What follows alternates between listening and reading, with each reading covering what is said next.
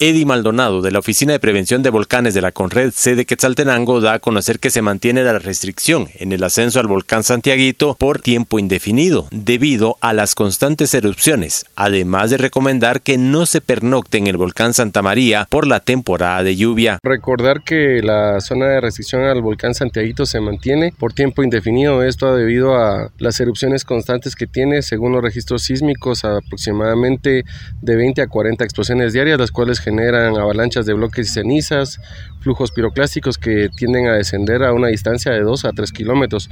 Por lo tanto, se mantiene esa zona de restricción. En caso de Volcán Santa María, recordarle a la población que ahorita que entramos a temporada de lluvias, eh, recomendarles que si es en ascenso desciendan el mismo día, ya que las condiciones climáticas son bastante cambiantes en la parte alta, registrándose temperaturas de 10 grados bajo cero, ¿verdad? Entonces, si no nos preparamos con el equipo adecuado, eh, la recomendación es que no pernoctemos en la, en la zona de la cima, ¿verdad?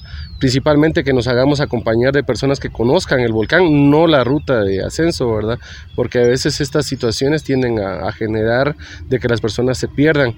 Em, las lluvias, eh, tenemos información que se pueden dar granizadas extremas, así como está la condición climática cambiante. Entonces, si no tenemos el equipo adecuado para este tipo de descenso de temperaturas, para este tema de lluvias, por favor, le recomendamos hacer ascenso y descender el mismo día. Desde Emisoras Unidas Quetzaltenango informa Wilber Coyoy, primera en noticias, primera en deportes.